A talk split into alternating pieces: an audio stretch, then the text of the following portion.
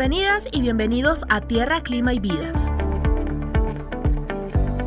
Un programa donde reflexionaremos sobre el calentamiento global y las consecuencias que estamos viviendo. Por una vida sin más contaminación.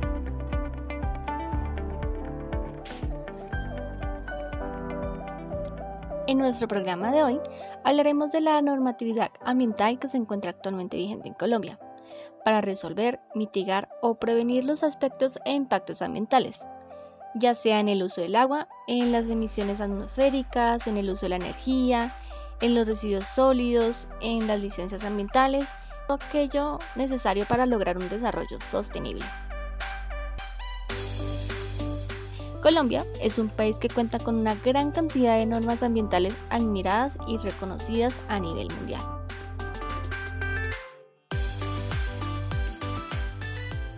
Tal vez te hayas preguntado alguna vez quién emite la normatividad ambiental en Colombia. Pues hay diferentes organismos o entidades ambientales que la regulan. Entre ellos están el Congreso de la República, el Ministerio de Ambiente y Desarrollo Sostenible, la Corporación Autónoma Regional, el IDEAN y las Secretarías de Ambiente de cada ciudad o municipio. Colombia es un Estado social de derecho. En el país, la Constitución Nacional es norma de normas y ley de leyes. La Constitución Política del 91 en Colombia es reconocida a nivel mundial como una de las cartas con mayor contenido ambiental y de protección hacia los recursos naturales, en ella se habla del derecho ambiental. Y este está constituido por las normas que hacen posible la relación entre el hombre y el medio ambiente. El inicio del derecho ambiental en Colombia se dio en 1913 con las leyes referentes a la protección de bosques. En 1973 se crea la Ley Marco, la cual autoriza la expedición del Código de los Recursos Naturales, en donde por primera vez se hablaba del ambiente y contaminación ambiental. En este se establece que el medio ambiente es un patrimonio común de la población. Algunos de los principales artículos constitucionales relacionados con el manejo y la conservación de los recursos naturales eh, son los siguientes. El artículo 8, donde se habla de las riquezas culturales y nacionales de la nación el artículo 49, donde se habla de la salud y el saneamiento ambiental. El artículo 79, donde se consagra el derecho de todas las personas residentes del país a gozar de un ambiente sano. Este es el eje central dentro de la normatividad ambiental. Seguimos también con el artículo 80, donde se habla de la planificación del manejo y el aprovechamiento de los recursos naturales. Y finalizamos con el artículo 95, donde se habla de la protección de los recursos culturales y naturales del país. Con esto te doy paso a ti, John, para que nos cuentes el acontecimiento del día. Sí, Tatiana, mira. El 4 de agosto, el presidente Iván Duque firmó la nueva ley de delitos ambientales del país, una iniciativa que se venía gestionando desde el 2019. Claro está que nosotros no tenemos por qué tener una ley para que tengamos esa capacidad de mejorar el medio ambiente. Eso es una reflexión que cada uno de nosotros tenemos que tomar frente a la problemática que estamos teniendo con nuestro medio ambiente y con nuestro país.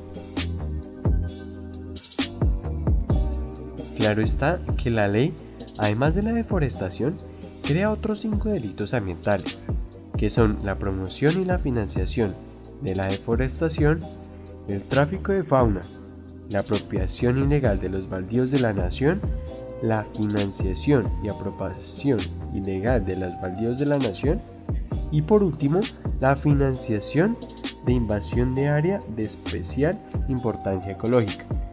Esto que nos hace ver que el gobierno y que la comunidad está totalmente entregada a este proyecto. Asimismo tenemos que ver y tomar en cuenta que la población en general está queriendo preservar esa naturaleza y esos recursos naturales que comenta nuestro país, que tenemos y que tenemos la labor de cuidar todos nosotros. Bueno, Tatiana, y por último, cabe aclarar que para los expertos ambientales esta era una gran falencia dado que la pérdida de bosque es considerablemente el principal problema ambiental en el país. Y según la cifra más reciente entregada por el Instituto de Hidrología, Meteorología y Estudios Ambientales, que ya sabemos que es el IDEAM, en el 2020 la deforestación en el país alcanzó las 171.685 hectáreas con un 8% más por encima que el del 2019. Gracias, Jan. También no podemos olvidar que el país ocupa el segundo lugar en biodiversidad y está entre las 12 naciones más megadiversas del planeta.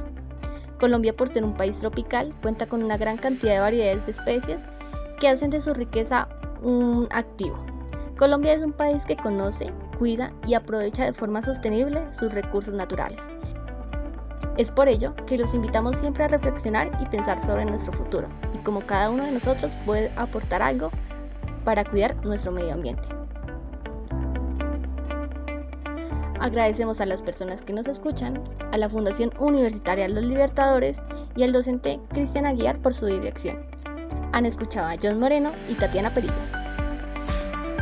Por una vida sin más contaminación.